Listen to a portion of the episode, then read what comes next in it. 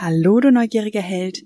Wir tauchen heute gemeinsam mit der Multiheldin Marion in verschiedene Kulturen ab, insbesondere in Länder aus Südamerika. Wir schauen uns an, welches Mindset oder welche Kultureigenheiten Menschen haben, die in Südamerika geboren wurden, welchen Einfluss das auf ihr Leben hat oder auch ihre Lebenseinstellung.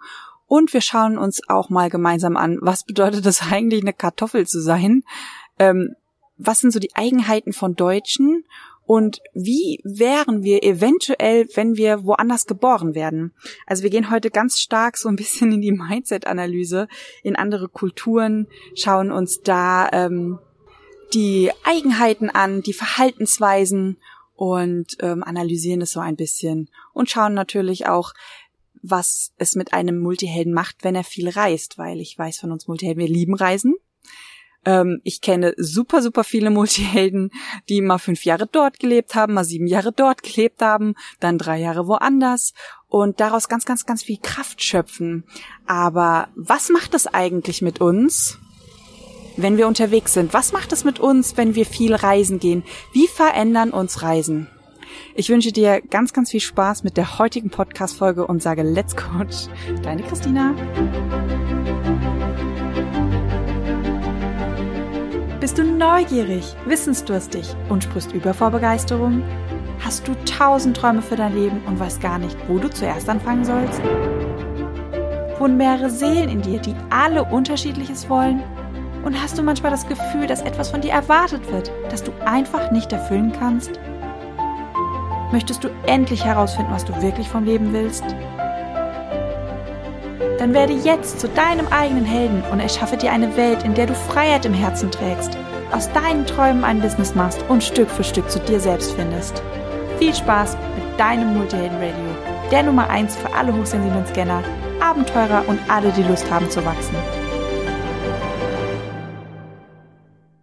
Ich habe heute die liebe Marion zu Besuch. Die Marion hat die letzte Podcast-Folge angehört und hat mir auf Instagram wunderschöne Sprachnachrichten aufgenommen und nach der, ich glaube, nach der dritten dachte ich mir so, boah, das ist so interessant, was sie da so erzählt.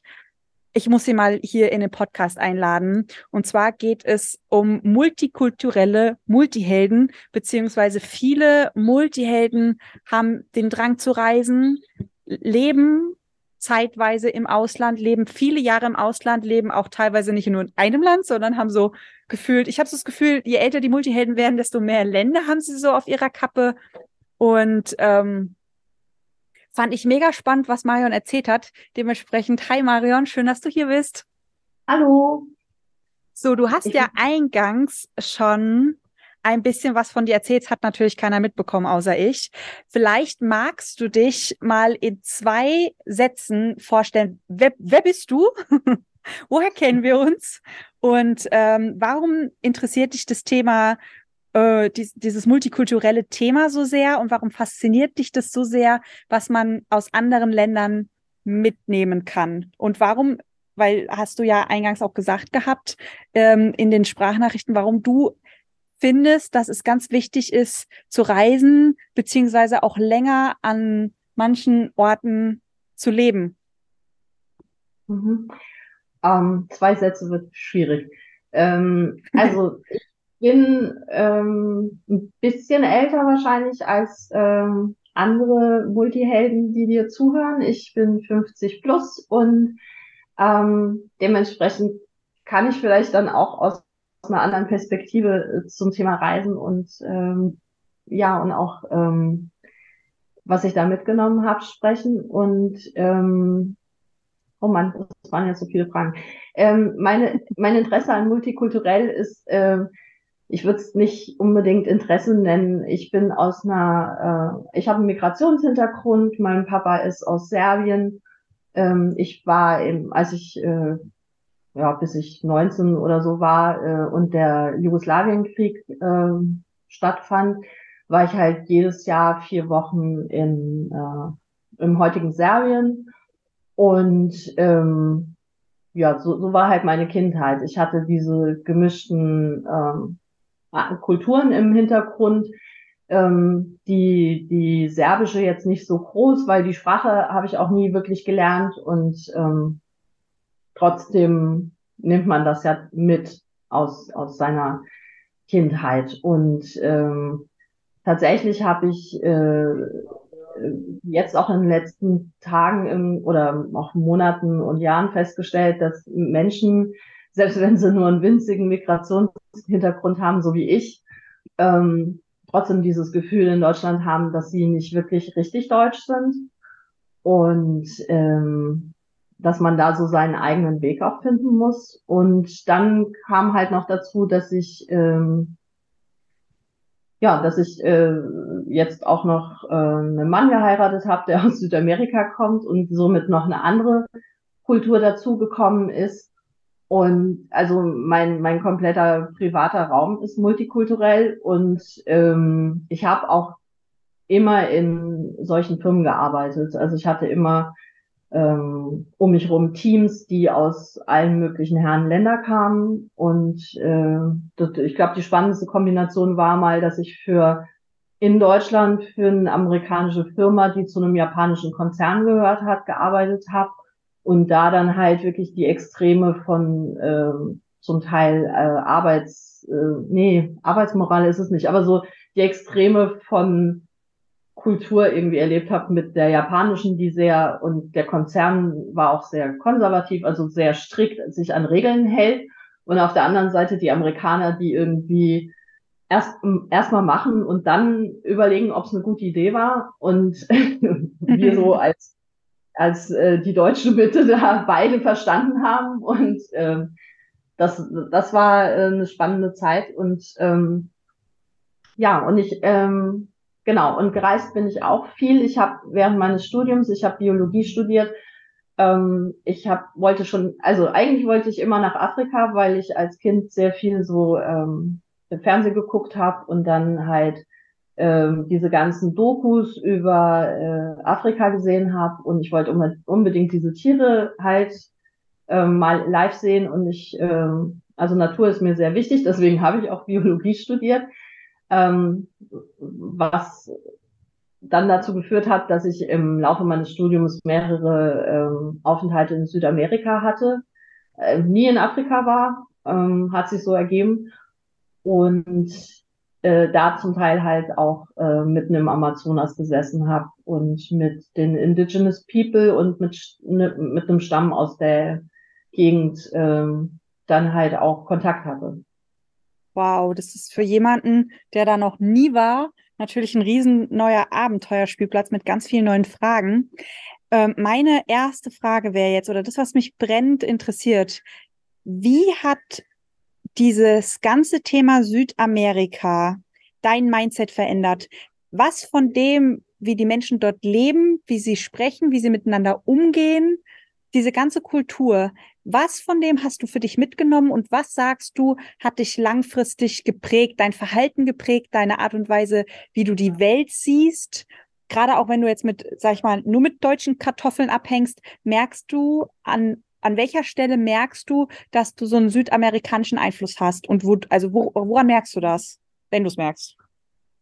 Ja, also ich habe es ähm, man muss dazu sagen, ich komme aus Frankfurt und als ich nach Südamerika gegangen bin, war ich so ähm, Anfang, Mitte 20 bis, bis Ende. Also ich glaube, das erste Mal war ich mit 24, 25 in Südamerika und das letzte Mal dann mit 27. Und ähm, ich war hier in Frankfurt sehr, äh, nur so wie man halt in dem Alter ist. Ich habe studiert, bin am Wochenende Party machen gegangen, also von Freitag bis Sonntag so ungefähr. Und ähm, wer Frankfurt kennt, der weiß, äh, das ist hier sehr, ja, sehr versnobbt und, und man kommt halt nicht überall rein und so, wenn man nicht die richtigen Klamotten hat und sowas. Und ähm, dann war ich in Südamerika und ähm, da haben sich bei mir ganz äh, schnell ähm, Prioritäten beziehungsweise Sichtweisen geändert.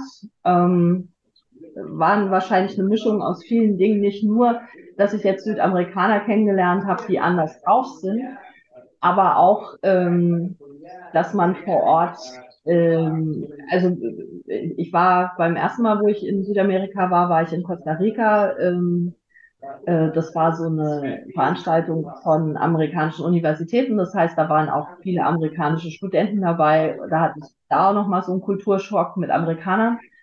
Und ähm, die nochmal auf eine ganz andere Art oberflächlich sein können. Und dann, dann bin ich wieder zurückgekommen und äh, stand dann irgendwie abends in der Disco und dachte mir so, boah, die Leute hier sehen alle so gleich aus, so weich gespült. Ähm, das interessiert mich gar nicht mehr. Also ich mhm. fand Menschen hier so, und nochmal, das war Frankfurt, also und abends beim Ausgehen, also komplett, also ne, nicht alle Deutschen sind so. Ähm, aber es war halt e-, echt in dem Moment so, nee, brauche ich nicht mehr. Gar nicht. Und vorher waren wir wirklich viel unterwegs. Und äh, auch Freunde, die ich damals hatte und Freundinnen, ähm, habe ich gemerkt, das ist alles irgendwie so auf so einer sehr oberflächlichen Ebene. Ähm, also Spaß kann man miteinander haben, aber ähm, so richtig drauf verlassen kann man sich nicht. Und das hatte natürlich auch was damit zu tun, dass ich längere Zeit weg war und dann halt diesen, dieser Kontakt nicht da war. Und ja. ich aber zum Beispiel jetzt auch, ähm, also ich habe ähm, ich habe ja gesagt, ich bin mit einem Südamerikaner verheiratet. Ähm, ich habe Leute in Südamerika, von denen ich weiß, wenn ich morgen, also Zudem habe ich auch gar keinen Kontakt oder muss ganz, ganz losen so über Hören sagen. Ich weiß, wenn ich morgen bei denen vor der Tür stehe, das ist, als wenn ich die gestern das letzte Mal gesehen habe. Und mhm. äh, die nehmen mich da auf und ich kann da, ne, also ich kann mich da voll auf die verlassen. Und äh, das habe ich halt gemerkt, das konnte ich hier gar nicht. Und ähm, da, da haben sich so, so Sichtweisen verändert. Und das kann natürlich stark an meinem äh, Umfeld, das ich hier hatte, äh, liegen. Aber ähm, ich merke, also ich habe gerade überlegt, als du gesagt hast, wie, merkst du das, wenn du nur mit Kartoffeln unterwegs bist? Bin ich ganz selten mal, muss, muss man auch dazu sagen. Also so richtig nur Deutsche um mich rum habe ich äh, höchstens mal, wenn ich mit meiner eigenen, äh, mit der deutschen Seite meiner Familie unterwegs bin. Und ähm, da, da merke ich, ähm, das hängt ein bisschen von den Leuten natürlich immer ab, aber äh, oft ist so eine, ist schon sehr in Bahnen gedacht und gelebt und gemacht auch. Mhm. Also da ist nicht diese, diese Herzlichkeit dabei. Das, äh, das hört man ja öfter mal, dass, dass die Deutschen jetzt nicht so die herzlichsten sind. Ja. Und äh, je, je multikultureller das Umfeld von den Menschen wird, die man kennenlernt, die einen deutschen Pass haben, desto herzlicher wird's auch und mhm. desto mehr wird man aufgenommen.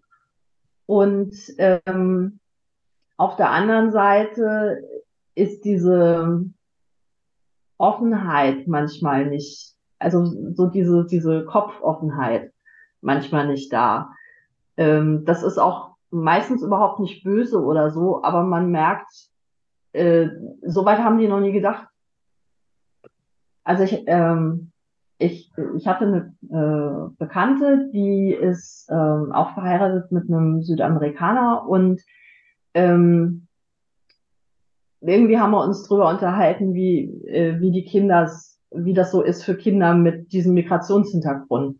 Mhm. Und dann habe ich gemeint, naja, aber also selbst wenn man sehr angepasst ist und auch, also ich sehe halt auch nicht aus, als wenn ich einen Migrationshintergrund habe, ähm, hört man halt trotzdem manchmal so seltsame Dinge, ähm, die man dann halt auch persönlich nimmt. Sowas wie, äh, weiß ich nicht, irgendwas so, äh, die XY sind so und so. Und wenn man dann sagt, ja, aber ich bin auch, ne, ich habe auch einen Migrationshintergrund und dann gesagt bekommt, ja, du, du bist ja anders. Ähm, das fand ich immer total ätzend. Und ähm, dann habe ich mich noch mit so ein paar anderen äh, Geschichten mit ihr unterhalten und dann hat sie so gemeint, boah, ich dachte, mein Mann übertreibt immer die ganze Zeit. Und ich so, nee. und da, das, das sind so die Sachen, wo man, ähm, obwohl sie auch im Ausland war und so. Also es ist ein bisschen was anderes, aber das, das ist so das, was ich meine. So, äh, man hört also äh, dass, dass äh, Deutsche oft Sachen hören aber es irgendwie nicht zum Ende denken oder nicht mitfühlen oder ich, ich kann es dir nicht so genau sagen, aber da, da hören dann so Sachen oft auf, dass ja, aber das ist doch so. Und äh, nee, muss aber nicht sein. Also kann auch anders sein und äh, andere Länder leben da ganz gut mit, dass es auch anders ist. Zum Teil. Also, weiß nicht. Das ist jetzt mhm. nicht so mhm. klar, oder? nee, nicht so richtig. Ich versuche es noch mal anders. Was, ähm, wir haben ja auf der einen Seite, wir können jetzt drüber reden, was ist denn typisch deutsch? Was ist denn mhm. typisch äh, Südamerika? Was von deren Mindset, von deren Verhalten würdest du sagen, das ist so typisch Südamerika? Dass sie Sachen leichter nehmen. Also das über, über alle Länder, wo ich war. Und dann muss man natürlich auch sagen, typisch Südamerika gibt's halt auch nicht, weil die Chilenen sind komplett anders als äh, die Ecuadorianer oder die Costa Ricaner. Die haben alle natürlich auch wie wir hier in Europa ein anderes, äh, eine andere Historie, äh, eine andere Geschichte. Ähm, Chile war lange in, äh, eine Diktatur. Ähm, Costa Rica hat einen großen Einfluss von den USA. Ähm, Ecuador hat jahrelang Grenzstreitigkeiten mit allen anderen, die um, außenrum sind. Also das sind Geschichten, die, ähm, die sogar sehr weit zurückgehen. Also Chile hat zum Beispiel auch das einzige ähm, ursprünglich amerikanisch oder südamerikanische Volk, das sich nicht hat von den Conquistadores unterdrücken lassen. Ähm, also da, da kommen, die sind alle anders. Genauso mhm. wie Italiener nicht Deutsche sind oder ne, es gibt nicht die Europäer. So gibt es auch nicht die Südamerikaner. Aber generell würde ich sagen, sie nehmen alles ein bisschen leichter wie hier. Ähm, aber das, guck, das ist vielleicht doch was, was so typisch deutsch auch ist und was, ähm, was so ein Umdenken manchmal auch erfordert. Ähm, in Deutschland sind wir sehr auf Sicherheit bedacht. Also es gibt, äh, eigentlich hast du ein gutes soziales Netz. Wenn irgendwas passiert, irgend, äh, dann äh, fängt dich das auf du wirst arbeitslos oder krank, dann, mhm. dann ist dieses Netz da. Und äh, das ist auch gut so. Und in Südamerika hast du das halt gar nicht. Also ich glaube, in keinem von diesen Ländern, und da ist Chile noch relativ gut, äh, aber das ist auch das einzige Land, wo ich mehr zu dem Thema auch mitbekommen habe. Ähm, aber wenn du arbeitslos bist, bist du arbeitslos. Und ähm, dann kriegst du kein Geld. Oder nee, ich glaube, du kriegst kein Geld. Oder wenn dann nur sehr, sehr wenig. Also das hilft gar nicht. Oder also ganz wenig. Und ähm, trotzdem kündigen Menschen in, auch in Chile viel leichtherziger ihren Job, wenn es ihnen da nicht gefällt, weil sie da schlecht behandelt werden, wie in Deutschland. Hm. Und, ja, in Deutschland äh, ist alles so ein bisschen Safety First, ne? Ja, und ähm, dafür nimmt man eine ganze Menge in Kauf. Ja, und das stimmt. Wenn, wenn, und das ist auch so ein Thema, wenn man sich ähm, mit Leuten drüber unterhält in Deutschland, da merkt man dieses Unverständnis, also da, da kommt man dann halt ganz schnell an diese, diese Grenze. Ähm, wenn man sagt, ja, aber also wenn du so behandelt wirst auf deiner Arbeit, dann, dann kündige doch. Und dann kommt so, nee, das geht ja gar nicht oder nicht mal, wenn du so behandelt wirst, aber auch wenn du dich so auf der Arbeit fühlst, also du hast regelmäßig Magenschmerzen oder irgend sowas. Und ähm, ich, ich kenne das tatsächlich auch von Bekannten in Südamerika, die sehr, sehr lange Dinge irgendwie mit sich haben äh, dann auch machen lassen, aber irgendwann dann doch die und viel früher meines Erachtens die Reißleine gezogen haben wie, wie hier. Also ja. dieses ähm, obwohl dieses Sicherheitsnetz nicht da ist, obwohl der Arbeitsmarkt zum Teil noch viel schwieriger ist als hier, ähm, obwohl man da dann auch im Zweifelsfalle wieder beim Mindestlohn anfangen muss, weil es da halt auch andere Regeln gibt für, für einen Arbeitsmarkt. Also das sind so Dinge, die ich, die ich mitbekommen habe, wo natürlich machen die sich auch Sorgen. Es ist jetzt nicht so, als wenn da dann äh, komplett äh, ne, das, das Bild hat man ja auch öfter mal so von Südamerika oder äh, überhaupt von Südländern. Ja, die machen sich ja über gar nichts Sorgen. Das ist ja Quatsch. Die haben ja auch eine Familie, die sie ernähren müssen. Und ähm, trotzdem wagen die viel häufiger solche Risiken. Mhm. Gehen wir mal rein in diese verschiedenen, du warst ja in Südamerika in verschiedenen Ländern und du sagst so, es gibt nicht jetzt so den Südamerikaner, genauso nicht wie es den Europäer gibt. Gehen wir mal mhm. rein. Wohl bewusst, klar, den typischen Deutschen gibt's auch nicht, aber trotzdem so von außen kann man schon meistens so das so ein bisschen über einen Kamm scheren und von so ein paar Charaktereigenschaften rausarbeiten, was schon so typisch deutsch ist. Was wäre denn für dich typisch chilenisch, wenn du mal so drei Eigenschaften nennen könntest? Oh, das ist auch schwierig. Weil ich da so unterschiedliche Menschen kennengelernt habe. Ähm, und ich glaube, mein Mann ist auch noch einer der untypischsten Chilenen überhaupt. also die, die Chilenen sind ähm, sehr organisiert. Ähm, insgesamt für ähm, nicht nur für Südamerika. Ähm, Sie sind sehr stolz, ähm, sowohl auf ihr Land wie auch auf ähm, also von sich aus. Also dann ähm, und ähm, eine der Sachen, die ich, äh, die mich immer wieder fasziniert haben, war, dass jedes Mal, wenn ich äh, Nachrichten angemacht habe, war irgendwo ein Streik von irgendwelchen ähm, Fischern, die die halbe Stadt auseinandergenommen haben, weil sie oh. irgendwas durchsetzen wollten. Mhm. Ähm, das fand ich gar nicht mal so negativ, weil ähm, also eine der großartigsten Dinge, die ich je gesehen habe, war, leider ist es schief, also leider hat es nicht funktioniert bis zum Schluss, aber waren die Demonstrationen in Chile äh, vor zwei oder drei Jahren, ähm, die angefangen haben mit äh, Bahntickets, die zu teuer waren. Dann, also so ganz normale ÖPNV-Tickets sind erhöht worden so dass Leute zum Teil es sich nicht mehr leisten konnten, zur Arbeit zu gehen.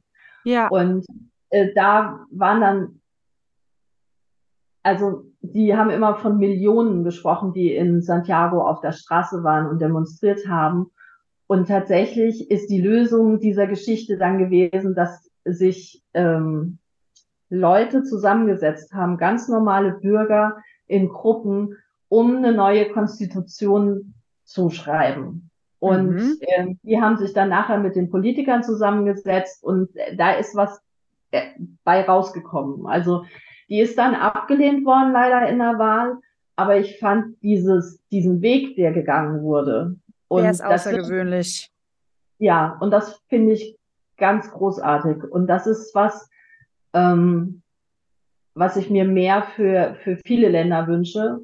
Ähm, und ähm, ich kann ja auch nicht sagen, wie das dann im Detail gelaufen ist, weil ich kann mir vorstellen, dass es dann wieder nicht so wirklich, das hört sich jetzt irgendwie großartig an und dann im Detail war es dann doch nicht so gut. Aber ähm, ja, fand ich, äh, fand ich eine großartige Sache. Und das äh, zeigt ein bisschen den Charakter von Chilenen, aber mhm. ich kann es nicht in einem Wort zusammenfassen. Aber finde ich schon mal einen sehr spannenden und schönen Eindruck. Was würdest du denn sagen jetzt über die Costa Ricaner? Was sind denn Eigenschaften, die du in Costa Rica bei den Menschen beobachtet hast, die, ähm, die dich sehr beeindruckt haben, wo du sagst, boah, das, das gefällt mir an den Costa Ricanern sehr gut? Das sind die herzlichsten Menschen, die ich je kennengelernt habe. Echt? Und ja, also ähm, das äh, war unglaublich. Und ähm, die, das, ähm, das war auch irgendwie lustig. Also ich habe ja gesagt, die haben viel Einfluss aus den USA und ähm, als äh, also als Kringer, wenn du da ankommst, dann wirst du auch immer denken alle, du bist aus den USA und dann sind die alle super nett zu dir. Und dann sagst du, nee, ich bin aber aus Deutschland.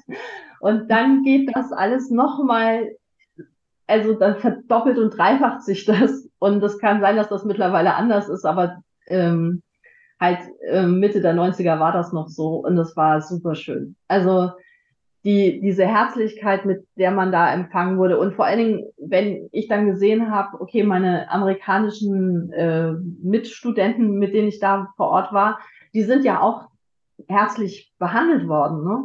Mhm. Also das ist da mal so diesen, und das war schon äh, super. Ne? Und dann gab's da aber noch diesen, diesen, diese Luft nach oben, und das fand ich mega. Also das, wow. das ja, ja, also deswegen, das sind die herzlichsten Menschen und ich habe sie auch sehr äh, naturverbunden erlebt. Jetzt war ich allerdings auch nur äh, primär in, im, in der Natur und ja. äh, mit Leuten zusammen, die, die da halt auch gearbeitet und gelebt haben und nicht in der Großstadt. Ähm, aber das war so eine Sache und ähm, so ein Gemeinschaftsgefühl auch. Aber das lag vielleicht auch wieder an dem Ort, wo ich war, weil ähm, ich war in Monteverde und die haben da auch sehr viel so, ähm, wie heißt das denn? Ähm, solche Landwirtschaftsgruppen, die sich zusammentun und dann am Gewinn beteiligt sind. Mhm. Und das hatten die halt schon in den 90ern. Also das gab es für Kaffee, das gab es da für eine Käserei, dass ähm, alle, die äh, bei der Käserei, alle, die Milch geliefert haben, halt auch Anteile an dieser Käserei hatten und dann halt auch vom Gewinn wieder zurückgegeben haben. Und dadurch ja. ist halt so, so, eine ganz andere Gemeinschaftsstruktur entstanden. Wow, voll ähm, schön. Ja, ja. Also, und es war, äh, also es klingt auch sehr kommunistisch, war es aber auch nicht. und ähm, ja, das waren so die Eindrücke, die ich aus ähm, Costa Rica mitgenommen habe. Mhm. Und natürlich die Natur. Also, die Natur. Ja. Ist, ähm, Was würdest du über die Ecuadorianer sagen? Wo sind die speziell? Was ähm, ist da bei dir bei denen ins Auge gestochen? Also da muss ich echt sagen, dadurch, dass ich ähm, von den ich glaube, ich war sechs Wochen da, war ich vier Wochen ähm, im Amazonas. Ah, okay. Und, ja, ja, und halt wenig mit ähm, Menschen, die sich, glaube ich, als Ecuadorianer bezeichnen würden, zusammen. Mhm. Weil ähm, vor Ort, ich war in so einem, ähm, das war ein Naturschutzgebiet und die haben für Touristen einen Garten ähm, erstellt mit den Pflanzen, die die, äh, die äh, Indigenous People vor Ort da als Medizinpflanzen ansehen. Ja. Und ähm, entsprechend waren alle um uns rum ähm, von dem Stamm, der halt in dieser Region lebt, äh, abstämmig. Und äh, die haben dann auch noch mal so ein ganz anderes Bild auf ähm, was was ein Land ist und ob man da zugehörig ist oder nicht. Und ähm, aber von denen kann ich sagen, die waren auch alle sehr, sehr nett. Und ähm, ähm, was mich da beeindruckt hat, war, dass äh, wenn morgens die Arbeit anfing, ähm, also ein paar von, also es gab diesen Stamm, der in der Nähe ge ge gelebt hat und dann halt auch noch so, wie, wie sie immer gelebt haben. Und dann gab's ähm, Leute von dem Stamm, die eben näher an diesem äh, Naturschutzgebiet gelebt haben oder in dem Naturschutzgebiet und dann halt auch schon äh, sesshaft und ne, also äh, in, in Anführungsstrichen ganz normal halt, wie wir das ja. auch machen. Ja. Ähm, und die, also Kinder gehen zur Schule und all sowas. Und ähm, die waren angestellt zum Teil bei diesem äh, Naturschutzgebiet, um eben da Rangerarbeiten zu erledigen. Und ähm, die sind halt morgens zur Arbeit gekommen, um zu sagen, hey, wir sind da und haben ihre Frau, ihre Kinder mitgebracht. Und die sind dann, also da gab es so ein Haus, ähm, wo, wo die sich morgens melden sollten. Und dann sind die Frauen da geblieben und haben dann vor Ort äh, Schmuck gebastelt oder gekocht und die Kinder haben da gespielt. Und das fand ich äh, super schön. Mhm. ich einfach morgens zur Arbeit meine komplette Family mit und das stört keinen. Also ja. natürlich stört es keinen, weil alle das machen. ja, das sind dann so, so Eigenheiten, ähm, wie es halt auch gehen kann, dass ich beim Reisen ganz, ganz spannend finde, dass man da so Einblicke und neue Perspektiven einfach bekommt und ähm, ja dann auch automatisch hinterfragt, okay, was will ich denn? So, wir haben ja das von der Norm, sage ich jetzt mal, das Normleben haben wir ja vorgelebt bekommen oder wir haben eine Vorstellung von so einem Normverhalten. Und ich merke, wenn man reisen geht oder gerade auch länger vor Ort irgendwo wohnt, dass man diese ganzen Dinge, die für einen so selbstverständlich sind oder wo man so ein selbstverständliches Bild von etwas hat in sich, dass das anfängt, sich zu wandeln, einfach weil man mal sieht, oh, es gibt auch andere Optionen, oh, das funktioniert ja auch. Ach, das ist ja lustig, das ist ja süß, dass die sich so arrangieren oder dass sie das ganz anders aufgebaut haben. Ja, jetzt, jetzt beschreibst du ganz genau das, was ich vorhin nicht beschreiben konnte. Dieses äh, Normverhalten ähm, ist in Deutschland extrem ausgeprägt. Und es gibt nur eine bestimmte Art, über den Tellerrand zu gucken. Also ja. da, selbst für über den Tellerrand gucken gibt es Normen, habe ich manchmal das Gefühl. Also es darf nicht zu wild werden. Ja, das stimmt. Ja, das und, stimmt. Ähm, und, und wenn, dann kommt dann das Argument, ja, das, äh, das funktioniert ja, keine Ahnung, da und dort, aber hier nicht.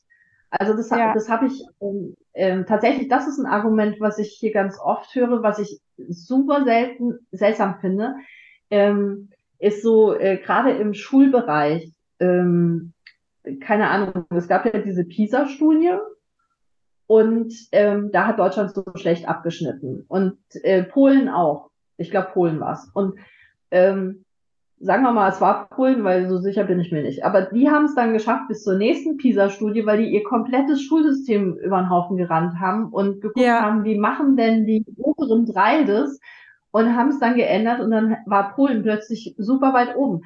In Deutschland heißt es immer, nein, wir können das, äh, das Modell Skandinavien nicht übernehmen, weil wir sind hier so anders. Und ich ah, denke mir immer so, ja, dann, dann pass es doch an, aber ich, ich nee, so anders, nee, Quatsch. Also. Ja, ja, ja, ich weiß, was immer. Also es ist so, ähm, diese, diese, wir sind anders. Und ähm, auf, oftmals ist es nicht auf eine gute Art und nicht auf eine ähm, hilfreiche Art auch. Weil, ja. weil man sich dann selber im Weg steht. Ja, ich kann das nicht, weil ich bin ja, ja, ja, ja, weil, weil ich, also ich finde das ja gut, dass die das in Land XY machen. Und wenn ich da leben würde, würde ich das auch so machen. Aber ich kann das nicht zu Hause machen, weil hier geht es nicht. Hier sind die Rahmenbedingungen ja so viel anders. Und das stimmt. Aber tatsächlich kann ich ja an den Rahmenbedingungen oftmals tatsächlich was ändern, aber das macht dann irgendwie trotzdem keiner. Und ja. es ist so, ja, und da, da wird's, äh, glaube ich, sehr deutsch. Das stimmt, das stimmt. Jetzt ähm, habe ich mir eine Frage gestellt. Du warst ja schon in jungen Jahren sehr viel unterwegs, hast sehr viele Eindrücke gesammelt, hast an verschiedenen Orten gelebt, hast sogar einen Mann aus, ähm, ähm, aus einer anderen Kultur geheiratet. Wie geht's dir denn jetzt, wenn du in Deutschland lebst? Hast du da nicht so Multihelden-like? Also ich würde mir das so vorstellen, da so ein Teil in dir, der innere Multiheld, sehr laut ist und eigentlich wieder losziehen möchte. Also tatsächlich. Neues erleben. Ja, ja. Ähm, tatsächlich, ähm, nachdem ich ähm, das letzte Mal in Chile war, ähm, wollte ich, also wollten wir mein Mann und ich, ähm, sofort wieder eigentlich hier nur Geld sammeln und gucken, dass wir wieder zurück nach Chile gehen oder wo auch sonst irgendwie Jobs gab. Und ähm, dann bin ich aber schwanger geworden und dann sind wir sehr, sehr deutsch geworden. und ähm, dann war erstmal so ähm, äh, wichtig, dass, ähm, ne, weil äh, also so ganz blind sind wir ja auch nicht. Ähm, und dadurch, dass mein Mann ja selber die Erfahrung gemacht hat, äh, ein Schulsystem, in dem das Basisschulsystem, das kostenlos ist, auch sehr gut ist, aber dann halt, sobald du ähm, studieren oder irgendwas anderes machen möchtest, alles zahlen musst. Ähm, und das halt nun mal in Deutschland immer noch äh, sehr gut oder sehr günstig ist, ähm, haben wir uns dann entschieden, dass wir hier bleiben, wegen des besseren Schulsystems, hatten aber immer im Kopf, ähm, dass wir auswandern wollen. Wir haben jahrelang immer jede Auswander äh, Reality-Doku äh, so geguckt, äh, die es mhm. gab.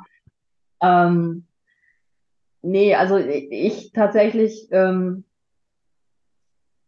ich wollte immer weg und ähm, irgendwie scheint es nicht zu klappen. Wir reden jetzt auch schon wieder darüber, dass man eigentlich dann im Alter irgendwo hingeht oder vielleicht auch schon vorher, vor dem Alter, wann auch immer das Alter an mit. Also ich finde, mit Rente ist halt irgendwie auch irgendwie doof, erstmal woanders hinzugehen, Weil dann, dann fangen, ne, dann fangen so, dafür waren wir jetzt so lange in Deutschland, dass dann diese deutschen Sachen anklicken. Ähm, ja. Ja, dann brauche ich aber vielleicht sowas wie ein vernünftiges äh, Gesundheitssystem, was ja hier auch nicht so richtig vorhanden ist, aber ähm, also ein Gesundheitssystem, mit dem ich mich auskenne und das ich dann auch nutzen kann, wenn ich alt werde und gebrechlich. Und ähm, ja, solche Gedanken. Und da merke ich halt schon, da fehlt mir ein bisschen ein längerer Aufenthalt woanders, wo man dann wieder runterkommt von solchen Sachen und dann merkt, ja, nein. Ist alles nicht so kompliziert. Ist nicht so. Ja, ja. Also das ist das, was ich in Deutschland merke. Man ist so, es ist einfach alles so einfach irgendwo, dass man so bequem wird. Man fährt so runter. Man wird so richtig bequem und dann merkt man, es ist alles so kompliziert. Und wenn man dann rausgeht und mit anderen Menschen aus anderen Kulturen sehr viel zu tun hat, dann merkt man, ach, so kompliziert ist es eigentlich alles gar nicht. Es ist in Deutschland so kompliziert oder wir denken so kompliziert, aber letzten Endes ist es gar nicht so schwierig. Ja, ja, und viele Sachen werden, ähm, also das, äh, da, da habe ich neulich auch was äh, entdeckt, das fand ich total spannend. Äh, wir haben ja auch ein komplett falsch, also nicht ein komplett falsches Bild, aber ein sehr verzerrtes Bild von anderen Ländern. Ähm, und das kommt aus unterschiedlichen Begründungen heraus. Ich habe da so ein Buch äh, gefunden, das heißt Factfulness. Und wenn man sich aber die Fakten anguckt und auch mal einen Faktencheck macht mit seinem eigenen Wissen über andere Länder, dann merkt man ganz schnell, ich bin auf einem, Sta auf einem Stand von meinem Wissen über dieses Land von sagen wir mal, im besten Fall von vor zehn Jahren, aber wahrscheinlich viel eher von vor 20, 30 Jahren. Also mein, Bild über, keine Ahnung, äh, Botswana oder so, ist halt ein typisch afrikanisches Land, was wahrscheinlich überhaupt nicht mehr existiert, weil das das Bild ist, was ich irgendwann mal in der Schule oder so gelernt habe von einem afrikanischen Land. Jetzt habe ich neulich eine Doku gesehen, Botswana ist ähm, super modern. Äh, das, äh, da hat die Regierung unheimlich viel Geld in Bildung, äh, andere Dinge investiert, so dass es diesem, diesem afrikanischen Land richtig, richtig gut geht. Das ist auf einem Niveau wie Europa. Und wow. dann steht man da und denkt, ja, krass, äh, hätte ich jetzt nicht erwartet. Ähm, ist halt mein Bild von, von, das ich habe. Und ähm, da gibt's eine, eine Webseite, da kann man das sogar gegenchecken von diesem, ähm, also das Buch ist von einem skandinavischen Mediziner, der ganz viel so äh, für die UNO und so gearbeitet hat und der halt äh, so einen Faktencheck einfach mit, äh, mit dir macht. Und auf dieser Webseite kann man halt äh, zu jedem Land auf dieser Welt äh, 10 oder 15 Fragen beantworten und dann kannst du halt gegenchecken, wie ist dein Bild von diesem Land und wie ist es wirklich? Und das sind so ja. simple Fragen wie, äh, wie viele Flughäfen gibt es in dem Land? Oder, also die geben dir dann eine Zahl zur Auswahl. und dann liegt, also, ähm, und das ist mir halt extrem aufgefallen, ähm, wenn ich mit Leuten über Chile rede zum Beispiel. Chile ist ein super modernes Land. Ähm, die haben zum Beispiel die komplette Administration online. Also da können wir hier ja nur von träumen. Oder ich habe mit äh, Georgien gearbeitet und auch mit Albanien. Und da hat man hier in Deutschland ja auch bestimmte Bilder vor Augen, vor allen Dingen Albanien, weil das halt so lange abgeschlossen ist. Aber in Albanien ist zum Beispiel das, äh, die Internetabdeckung fürs Handy oder insgesamt viel besser wie in Deutschland. Jetzt ist es auch kleiner, aber trotzdem. Ja. Ähm, du hast überall Empfang, ne? Und es ist so, mh. Hm. Also und äh, natürlich gibt es immer noch so Sachen wie äh, Korruption in der Regierung und so, aber wo gibt's die nicht? Also ja, wollte gerade sagen, wo gibt's die denn nicht? ja, ja, und ich, ich habe halt bei Georgien zum Beispiel auch gemerkt, als ich mit denen gearbeitet habe, die haben ähm, die Stufe, wo, wo die deutsche Administration hängen geblieben ist mit dem Fax, haben die komplett übersprungen. Die sind halt von, wir machen alles auf Papier zu, wir machen alles elektronisch gegangen und haben Was? diesen mittleren Bereich, weil wozu? Den muss ich ja, ja. nicht durchmachen. Ja, ja. Und entsprechend sind die halt jetzt viel moderner als, als wir hier. Und ja, das denkt man gar nicht, ne? Das, das denkt, also ja. gerade, ich habe mich letztens mit einer aus, aus, ähm, aus den Niederlanden unterhalten Und wir haben festgestellt, dass wir Westeuropäer von den Osteuropäern entweder gar nichts auf dem Schirm haben oder denken, dass die voll rückschrittlich sind. Und dadurch, dass hier so viele sind aus Osteuropa, aus Ländern, mit denen habe ich mich noch nie auseinandergesetzt, aber man hat ja so ein vorgefertigtes Bild trotzdem irgendwie. Ähm, man ist überrascht, wie viel moderner die teilweise sind und wie viel mehr fortgeschritten die sind. Und man dachte so, ach so, ich dachte, ihr seid so auf dem Niveau von, keine Ahnung, Tschechien, äh, Dorfleben irgendwie so gefühlt. Ja, ja. Aber ihr seid ja schon längst an uns vorbeigezogen. So, was ist mit Deutschland los? Deutschland eingeschlafen? Ja, ja, das ist, das ist dieses Bild, das man noch hat, so von diesen ehemaligen Sowjet, also kurz nach dem Fall der Sowjetunion so ungefähr. Ja, genau, ja.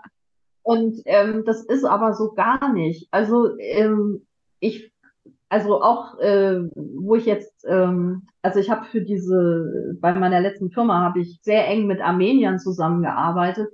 Und das sind für mich auch so super herzliche Menschen, ähm, modern denkend, gar kein, kein Thema. Das Einzige, wo ich überhaupt kein, Ver also wo, wo es bei mir dann auch aufgehört hat, aber was mir auch im Herzen wirklich wehgetan hat, war, dass die jetzt die ganze Zeit, äh, also nicht die ganze Zeit, die hatten jetzt zwei solche kleinen Kriege über ein paar Tage mit äh, Aserbaidschan. Mhm. Und äh, das, äh, das tut mir im Herzen weh, weil das, ähm, die, die sind sehr nationalstolz in Armenien. Ähm, deswegen halt, also und aus der Geschichte heraus, frag mich nicht sehr komplexe Geschichte, aber ich habe gesehen, wie diese Menschen darunter gelitten haben, dass ähm, unter die, dieser ganzen Geschichte und dann haben sie auch verloren und das äh, sowas von ähm, aus dem Gefühl heraus, wie die handeln zum Teil, äh, das ist auch falsch ausgedrückt, aber so herzliche Menschen, wirklich.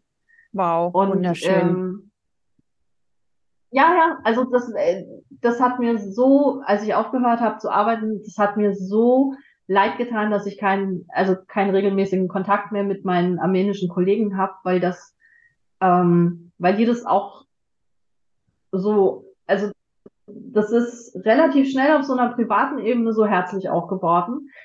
Ähm, das war wunderschön. Also deswegen, äh, und da merkt man dann, man hat viel mehr Gemeinsamkeiten, als die Sprache einen jetzt trennt oder die Kultur. Ja, oder, ja. das merke ich generell immer, immer wieder. Ich bin ja hier sehr international jetzt unterwegs im Moment und ähm, man merkt sehr, sehr schnell, dass diese Nationalitäten gar nicht das ist, was uns trennt, so, oder das, was uns verbindet, sondern das ist ganz häufig einfach die Interessen oder die Hobbys oder das Mindset. Ich habe jetzt zum Beispiel ja. letzte Woche habe ich ähm, habe ich zwei Stunden Fußball gespielt ähm, mit Menschen aus der ganzen Welt. Ich war die einzige Deutsche und ich glaube, ich war sogar die, ähm, ich glaube, es war noch eine andere aus Europa mit da. Der Rest war ähm, aus Asien, aus Südamerika, ganz, ganz, ganz, ganz viele. Ah ja, zwei waren aus der UK, genau. Wir waren drei aus Europa und der Rest aus der ganzen Welt verstreut. Und wir haben, wir sind, wir sind einem Ball hinterhergelaufen so. Aber ja. wir haben uns verstanden, wir haben zusammen gelacht, wir haben danach noch zusammen gegessen, wir haben gefeiert, ähm, machen wir diese Woche gleich wieder. Das ist so, es ist scheißegal, woher man kommt. Es ist, es ist so egal. Ähm, die Gemeinsamkeiten zählen, genauso beim Yoga ähm, in die Yoga-Classes, die ich gehe, ähm, sind lustigerweise ganz, ganz viele ähm, Koreaner, Japaner, Vietnamesen und äh, Chinesen. So, und ich hock dann immer als Kartoffel zwischendrin. und ähm, anscheinend habe ich einen Yoga-Geschmack wie die. Who knows? Und auch da, es ist, ähm, es ist teilweise lustig zu sehen, mit welchen Kulturen du eine krasse Überschneidung hast oder mit welchem Art Mindset du eine krasse Überschneidung hast, mit welchen Menschen es einfach immer wieder matcht. Das ist bei mir, ich weiß gar nicht, ob ich das schon mal in einem Podcast gesagt habe, Koreaner, die in Singapur leben. Das ist ein hundertprozentiges Match. Das funktioniert einfach. Taiwanesen. Ich hätte es nie gedacht, dass ich und Taiwanesen, aber Taiwanesen, wenn da ein Taiwanese im Raum ist ähm, oder eine taiwanesische Frau, und ich, das ist so durchweg mit den koreanischen Singapurianern. Das ist einfach ein Match. Wir gucken uns an und das ist einfach ein Match. Und ähm, finde ich mega spannend, weil Asien ja schon auch sehr sag ich mal, sehr speziell anders ist, wie jetzt, ähm, wie wir jetzt in Europa aufgewachsen sind. Und trotzdem ist es egal. Letzten Endes ist es egal, weil es ist das gleiche Mindset. Man unterhält sich über die gleichen Themen. Man empfindet den Aufenthalt hier auf Bali ähnlich. Man hat ähm, ähm, ja die gleichen Erfahrungen teilweise gemacht und das, das schweißt zusammen. Und dann ist es kackegal, auf welcher Seite vom Planeten man letzten Endes äh, geboren wurde. Ja, und ähm, tatsächlich, wenn man dann ähm, sogar über Themen redet, die eigentlich äh, gegensätzlich wahrscheinlich sind, wie, ja. weiß ich nicht, Politik oder Religion oder so, wo man ja immer sagt, hm, besser mal nicht drüber reden, weil ja. man da voll rein äh, semmeln kann. Aber ähm, selbst das ist dann möglich und dann merkt man, wenn diese Offenheit da ist, dass man ja. sagt, ich, ich erzähle dir von mir, du erzählst mir von dir und dann gucken wir. Wir können einfach ähm, zu, einfach zuhören. Einfach zuhören. Das geht gar nicht um die Bewertung, was ist besser, was ist schlechter, was ist meine Meinung, was ist deine Meinung, sondern einfach ja. zuhören. Ich hatte hier eine Nachbarin, die kommt ähm, aus China in der Nähe von Hongkong und ähm, die hat mir einfach erzählt, wie da das mit der Politik ist oder wie da Frauen behandelt werden und ähm, warum sie so anders ist, weil sie sehr westlich erzogen wurde und warum das so ist, warum, wie das bei ihren Eltern ist. Und ach, es war total lustig, weil sie mir erzählt hat, die können, die sind sehr emotional, mega emotional, aber die, die sprechen nichts verbal aus. Sie hat zum Beispiel ihren Eltern noch nie gesagt, dass sie sie liebt.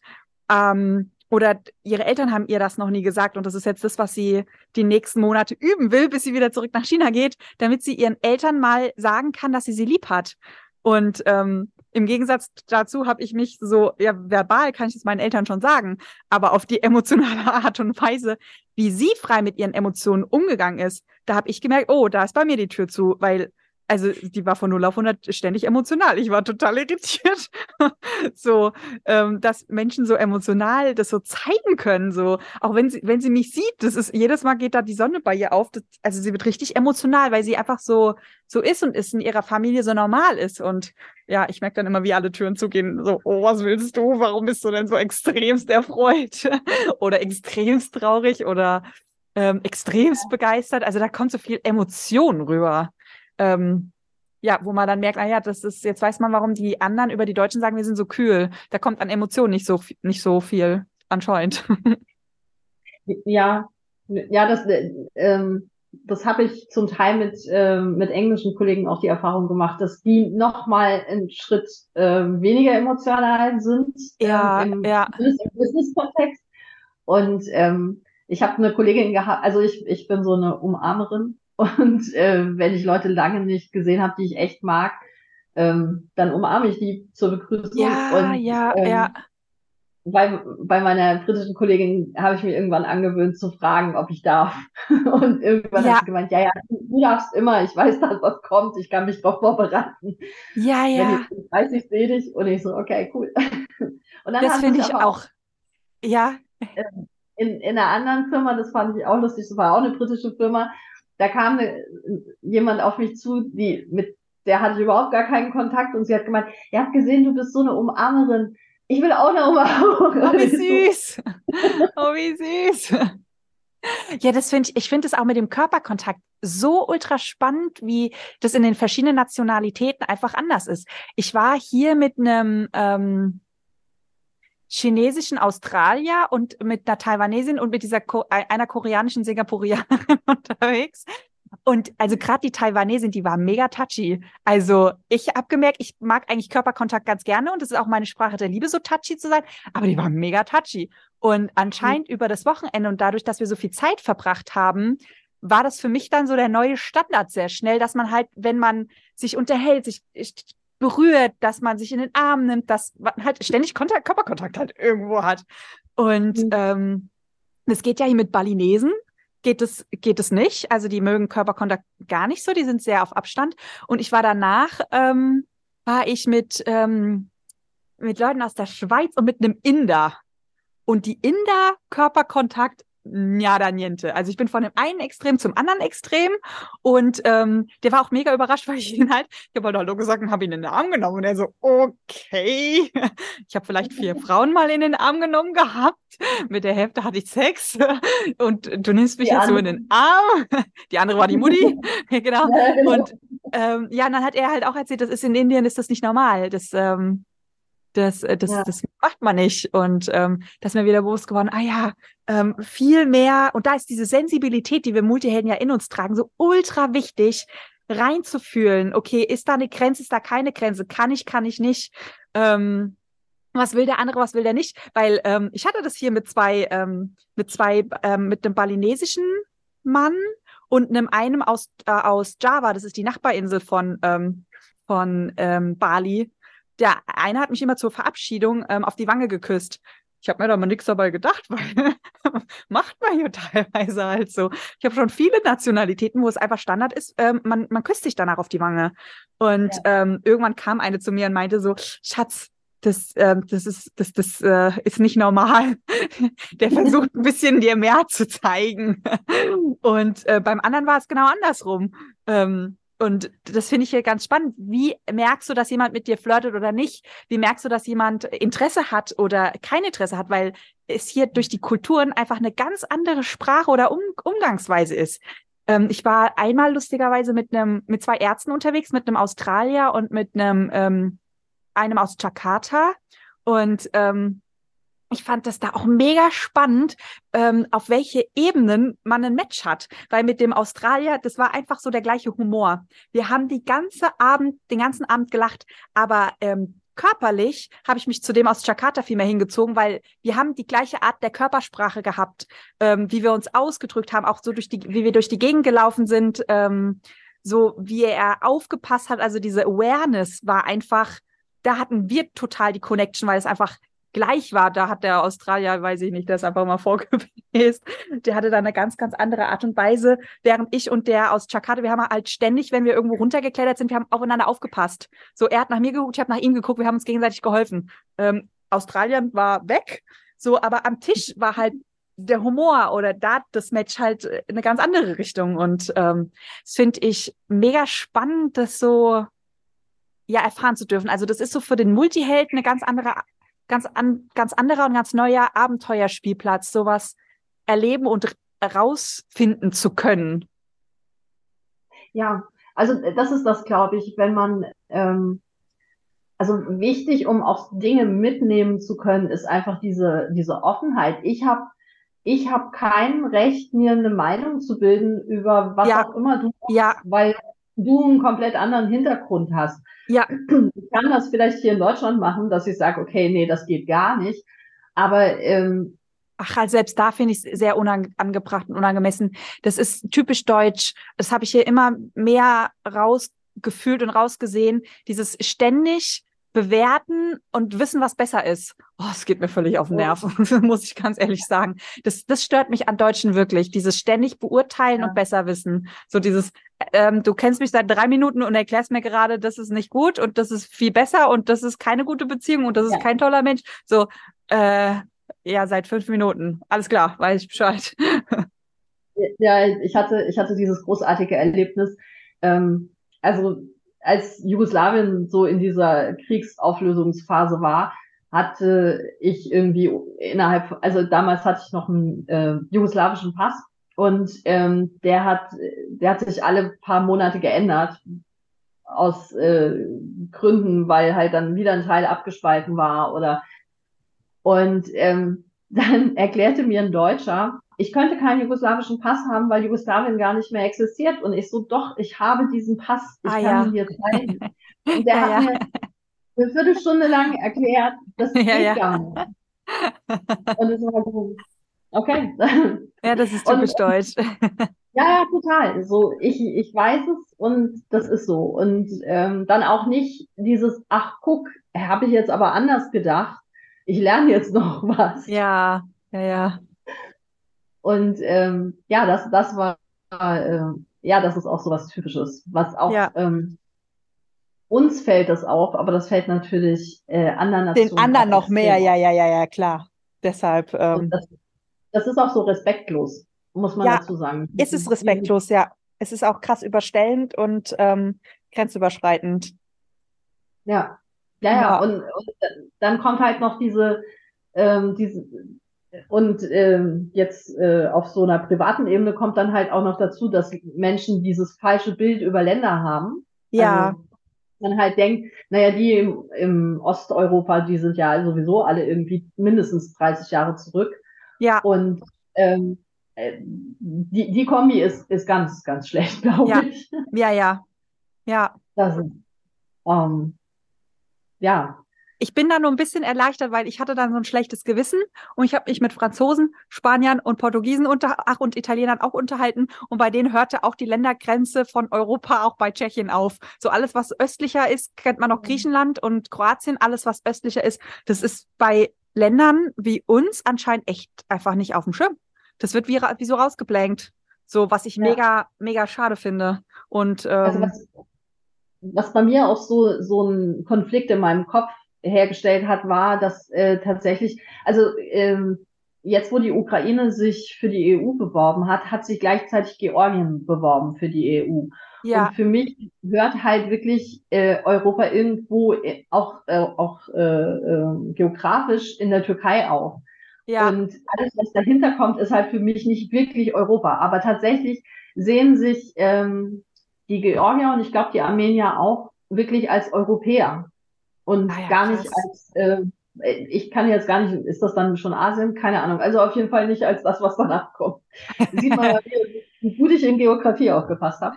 Aber Ja. das gab bei mir in meinem Kopf auch so ein, so ein, so, so, ein- so ein ganz komisches Gefühl. So, Ja, da, ja, da sind Sachen aufeinander geprallt. ja, verstehe ich. Verstehe ich. Ach, und- meine Liebe. Ach, du wolltest noch was sagen? Ah Ja, nee, und ich, ich finde es halt spannend, dass die sich zu uns zugehörig fühlen. Ja, Und das finde ich auch spannend. Ja, Und ich finde das ist eigentlich schön. Also das Ja, würde äh, das ist eigentlich viel voll das erweitern. Kompliment. Das ist eigentlich voll das Ja. Kompliment. Ja, ja. Und ähm, ich finde es traurig, dass, dass wir die so ignorieren und gar nicht Ja. auf dem Schirm haben. Ja, ja, ja. Du, ich find's lustig, weil hier sind so viele Israelis und damit die Israelis nach Bali kommen, wenn du die fragst, die mussten alle mal fünf Jahre in Sch- Frankreich gewohnt haben oder in Portugal. Also da kann dir jeder Israeli erzählen, wo er früher mal gewohnt hat, um überhaupt hierher kommen zu können, weil mit einem israelischen Pass kannst du nicht nach Indonesien einreisen. Und ähm, ich finde das so spannend, weil ich habe mich mit Israel noch nie auseinandergesetzt. Das ist immer so für mich das Land der Religion und wo Religionskrieg herrscht. Aber die sind von der Art und Weise, sind die auch krass ähnlich wie die Deutschen. Das ähm, merke ich jedes Mal, jedes Mal wieder aufs Neue, bin irritiert, warum wir dann auf Englisch reden mit diesen Menschen und habe auch immer wieder den Impuls, sie auf Deutsch anzusprechen, weil sie sich so krass deutsch anfühlen. Ähm, hätte ich, hätte ich auch nicht gedacht. Also, falls die sich bewerben für wir sind Teil von Europa, würde ich aus meiner Perspektive sagen, klar. So, Ja, vom Mindset Ja, oder vom. Gefühl her müssten sie deutsche Nachbarn sein. Zumindest die ich jetzt Ja, halt hier kennengelernt habe. Klar, auch nicht alle, aber ähm, das finde Nee, ich doch, zum Beispiel auch total schön, die Israelis. Es gibt eine WhatsApp-Gruppe für alle Israelis, die reisen gehen. Das heißt, wenn du reisen gehst, schreibst du in diese WhatsApp-Gruppe, dass sie sich alle finden. Und da ist ganz Israel ist in dieser Gruppe drinne. Das finde ich, ähm, finde ich total spannend, wie die Ja. sich organisieren auf der Reise und dass es denen so wichtig ist, dass die sich gegenseitig finden. aber ich, ich glaube, das hat auch ein bisschen was äh, mit, äh, mit der Geschichte zu tun. Kann Ähm, sein. Kann sein. Und auch vielleicht mit so Sachen wie, dass man dann doch andere Ernährung braucht. Ja, Und dann, dann halt guckt, wo kann ich koscher essen und wo nicht. Und Ja. ähm, ich habe ich hab tatsächlich auch viele Israelis in Südamerika getroffen, weil die nach diesen fünf Jahren, äh, äh, Quatsch, fünf Jahre, bei diesem Militärdienst, jeder muss den machen. Ja, Und äh, danach machen die das so wie, wie bei uns nach dem Abi. Die gehen dann erstmal reisen, weil sie halt so lange Zeit so äh, strikt gelebt haben. ja, Und ähm, in Südamerika war zumindest in den 90ern waren ganz, ganz viele. Und ähm, die sind ähm, aus den gleichen Gründen negativ aufgefallen wie die Deutschen auch. ja, lustig. Ey, ich mich wundert's gar nicht. Ey, mich wundert's wirklich, wundert das gar nicht. Die sind, finde ich, sogar noch einen Ticken extremer als, also das war so typisch Deutsches, haben die noch einen Ticken mehr, also so bisschen überspitzt noch. Und was mich auch total gewundert hat, die haben, also alle, die ich jetzt kennengelernt habe aus diesem Land, haben blaue Augen, blonde Haare.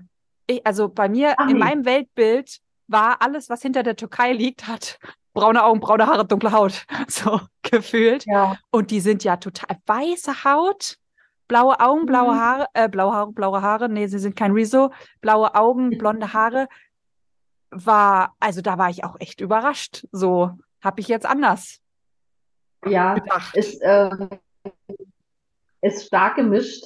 Äh, also die, die ich kennengelernt habe, ähm, waren, weil man hat halt wirklich auch gesehen, die kommen aus aller Herren Länder. Ja.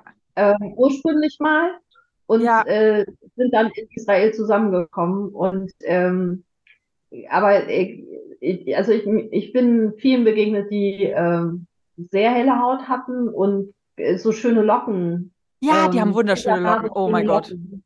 Die ja. haben so schöne Haare. Oh mein Gott. Ja. Alle durchweg. ja. ja. Also ähm, und ähm, ich habe ähm, also muss man ja auch dazu sagen, ich habe äh, immer, äh, also sehr vorsichtig angefangen mit äh, Israelis zu reden. Ja. Ähm, hat sich vielleicht im Laufe der Zeit auch gebessert. Also wie gesagt, meine Erfahrungen stammen jetzt noch von vor 25 Jahren und ja. ähm, aber die meisten, nee, alle waren ähm, offen und im Zweifelsfalle haben sie gesagt, äh, nee, wollen sie nichts mit zu tun haben, aber auf eine sehr höfliche Art und Weise. Ja. Und das kann ich komplett verstehen. Also, ja. ähm, und ähm, ansonsten, ähm, also viele, mit denen ich mich damals unterhalten habe, haben gesagt, sie würden nie nach Deutschland gehen. Ach, aus ja, äh, vollkommen verständlichen Ja, ja, ja, vollkommen verständlichen Gründen. Ja. Aber äh, insgesamt, wenn sie Deutsche treffen, äh, haben sie da jetzt nicht so große Ressentiments dagegen und ähm, waren, wie gesagt, alle auch sehr, sehr nett.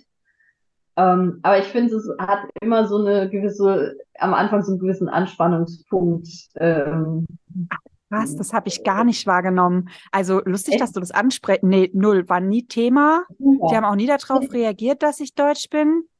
Ähm, das ja, finde ich gerade spannend. Ich war eher immer irritiert, weil, also die sind, für mich sind die eine Kuriosität. Die sind echt, das ist einfach komisch. Die sind mega kühl, mega distanziert, mega im, also super scharfer Verstand. Und ähm, dann sind die aber, also sie sind mega krass distanziert, die, die nehmen dich auch nicht in den Arm oder sagen irgendwie großartig Hallo. So, die sind, also die sind einfach mega distanziert. Und ähm, ich war halt bei einem Workshop, wo es halt auch um körperliche Übungen geht. Aber ey, die packen zu, also wirklich durch die Bank weg. Ich, ich, also für mich ist so abgespeichert von einem Israeli Massage, irgendwas in die Richtung Körperarbeit geht nicht. Da bin ich viel zu zart beseitigt, weil die, die, die haben körperlich, wo man denkt vorher, die haben so eine Distanz, haben die körperlich überhaupt nicht. Und ähm, was ich danach sehr verwunderlich fand, ist, ich war bei der einen, war ich eine sehr, sehr gute Freundin, so, ähm, sie mochte mich voll gerne. Ich habe das nicht mitbekommen. Das war, ich war dann irgendwann mhm. so, so verwundert, weil sie das so gesagt hat. Ähm, und ich dachte mir so, wann ist das passiert? Du, du sagst mir nie Hallo, du bist total distanziert, du unterhältst dich nie mit mir. Wie kommt diese Freundschaft zustande? Wann? ähm, ja, also die sind für mich, ähm, also zumindest die ich kennengelernt habe, ist es so eine eine Kur Kuriosität für sich. Also ich, ich habe aber auch das, aber das ist ja wahrscheinlich wie in, in jedem Land gibt es äh, von allem etwas. Ich habe ja. tatsächlich auch welche getroffen, die ähm, also äh, beide Extreme ausgefüllt haben. Also zum einen diese Distanziertheit. Ja. Ähm, das äh, führte in, in Südamerika auch oft zu ähm, Unverständnis dann auf südamerikanischer Seite, weil ah, ja, klar. Distanziertheit halt, halt die haben die nicht. Ähm, da, da ist so eine Wand dann halt aufgebaut worden. Und ähm, auf der anderen Seite habe ich aber auch welche getroffen, die super emotional und die sich so schön über Kleinigkeiten freuen konnten. Ja. Das, das war der Hammer. Also Ey, klar, da gibt's dann wieder die volle Range, ne? Ja, ja. Und ähm, ja, ich ähm, aber ja, das, da sieht man halt auch wieder, ähm, es, es gibt schon, denke ich, sowas, wenn man, gerade wenn man Menschen in einem anderen Land trifft, wo beide nicht zu Hause sind, dann Ja. merkt man schon, was der Unterschied ist und was so die Eigenheiten von den einzelnen Ja. Ländern sind. Ja, Und weil wahrscheinlich, wenn man nach Israel geht, vielleicht würden sie sich auch alle anders verhalten. Ähm, aber da ist vielleicht auch diese, wenn alle so distanziert sind, dann ist das ja komplett in Ordnung. ja, Das, genau, ähm, ja, ja, weiß man Ist wieder hier nicht. ja auch. Ja, das weiß man wieder nicht. Also Ja, Und ähm, ja, also ich, das, das ist ja auch das andere. Man muss ja auch, wenn man im Ausland ist, ähm, verhält man sich ja auch nicht unbedingt immer so, wie man zu Hause ist. stimmt. Klar, man passt Das, sich ja äh, auch an. Ja, zum einen passt man sich an und zum anderen ähm, lässt man, also das Negativbeispiel ist ja immer der Ballermann, wo dann irgendwie Oha. allen, alle, ne, alle Regeln fallen und da benimmt man sich halt, wie man nie zu Hause sich benehmen würde, so ungefähr. Ja, Was vielleicht auch nicht stimmt, aber das ist so das Vorteil. Aber das, das gibt's ja auch in, in die andere Richtung. Also man würde vielleicht alleine um kulturelle ähm, Grenzen nicht zu überschreiten, macht man manche Dinge im Ausland nicht, um den anderen nicht äh, zu, ähm, also weil man das erstmal austasten muss, ob man das Ja, überhaupt ja. machen kann. ja, Und ähm, daher ist es immer ein, also in Anführungsstrichen einfacher, mit anderen Ausländern in einem fremden Land dann irgendwie umzugehen, weil da hat man das Problem nicht so richtig, weil die sind ja auch da nicht zu Hause und die wissen auch nicht so genau, was, also weißt du, da, da macht man seine eigenen Regeln und seine eigenen Normen und äh, eigentlich ist alles, äh, da, da, da geht es mehr auf die Persönlichkeit und auf die Person, die man gegenüber hat. ja, Wohingegen, wenn, wenn man dann mit, äh, wie bei dir jetzt mit Balinesen zu tun hat, dann guckt man schon ein bisschen so, okay, was sind hier die Regeln, wo Ja, ja, ja, kann ich, ja. äh, also wo ich ähm, Grenzen? Und das ist, äh, das ist auch so eine spannende Sache, die man dann parallel irgendwie erlebt. Also zum einen diese, ähm, ich gehe wirklich nur noch auf Personen ein, weil wir keine äh, genormten Regeln hier haben für uns, weil wir beide nicht in dem Land sind, in dem wir aufgewachsen sind. Und dann aber nochmal diese, ich gucke hier tatsächlich nochmal vielleicht ein, bisschen extremer drauf, was, was es für Regeln vor Ort gibt, damit ich hier niemanden äh, verletze oder irgendwelche äh, Grenzen überschreite. ja, ja, ja. Okay, mein Lieber, das war doch ein schöner Abschluss. Ähm, möchtest du noch etwas sagen? Ansonsten würde ich mal Schluss machen, sonst äh, quatschen wir noch die nächsten drei Stunden durch. Das ist wahr. Nee, kurz, kurz fassen ist nicht mein Ding. Alles klar, mein Liebe. Dann danke ich dir recht herzlich für deine Zeit, für deine Einblicke und ähm, für das wunderschöne Interview. Super gerne. Mach's gut, Bis ciao. dann. Ciao, ciao. Wow, da haben Marion und, und ich uns gegen Ende ganz schön eingequatscht. Super spannendes Thema. Ähm, du darfst gerne mal auf Instagram schreiben oder E-Mail schreiben, wie du zu dem ganzen Thema siehst, äh, stehst, wie, welche Erfahrungen du gemacht hast beim Reisen, wie sich dein Mindset verändert hat oder vielleicht hast du auch schon ähm, mehrere Jahre woanders gelebt oder wohnst gerade woanders. Also gerne mal melden. Ähm, super spannendes Thema. Falls du gerade zuhörst und es dir vielleicht so geht wie mir vor fünf Jahren, nämlich dieses, okay, irgendwie klingt das ja ganz spannend mit dem fünf Jahre woanders wohnen. Aber wie macht man das denn? Und das Sensibelchen so laut wird und man sich gar nicht so raustraut, weil man einfach gar nicht weiß, wie funktioniert das, wenn man vielleicht keine Eltern, keine Freunde hat, keinen Kontakt zu Menschen, für die es ganz normal ist, einfach mal in ein anderes Land zu ziehen für ein paar Jahre oder auch ähm, ähm, als digitale Nomadin loszuziehen. Also wenn du zuhörst und denkst dir so, der Scanner an mir wäre neugierig, der würde das gerne mal experiencen, aber das Sensibelchen, ja, ähm, das liebt dann doch auch die Freunde und die Umgebung, wo man aufgewachsen ist und hat so ein bisschen die Hosen voll. Also wenn du da mal reingehen willst und merkst, ach, vielleicht hast du da auf der einen oder anderen Seite ein paar Erfolgsblockaden und ähm, oder einfach Blockaden, die dich davon abhalten, das Leben zu leben, was du eigentlich leben wollen würdest, wenn du komplett frei wärst, dann kann ich dir die Podcast-Folge 168 empfehlen. in vier Schritten raus aus deiner Erfolgsblockade als Empath. Ansonsten war schön mit der Marion, war schön, dass du zugehört hast. Wenn dir der Podcast gefallen hat, würde ich mich mega über eine Rezension bei Spotify freuen. Ich habe hab rausgefunden, es gibt auch Rezensionen bei Spotify, nicht nur bei iTunes. die Welt hat sich verändert, als ich verschwunden war, die anderthalb Jahre. Ähm, also gerne lasst fünf Sterne da, ähm, lasst einen lieben Gruß da, schreibt gerne anderen Multihelden, was ihr im Podcast erwartet. Schreibt gerne, welche Folgen ihr am besten gefallen hat. Ich würde mich mega, mega, mega, mega mäßig freuen.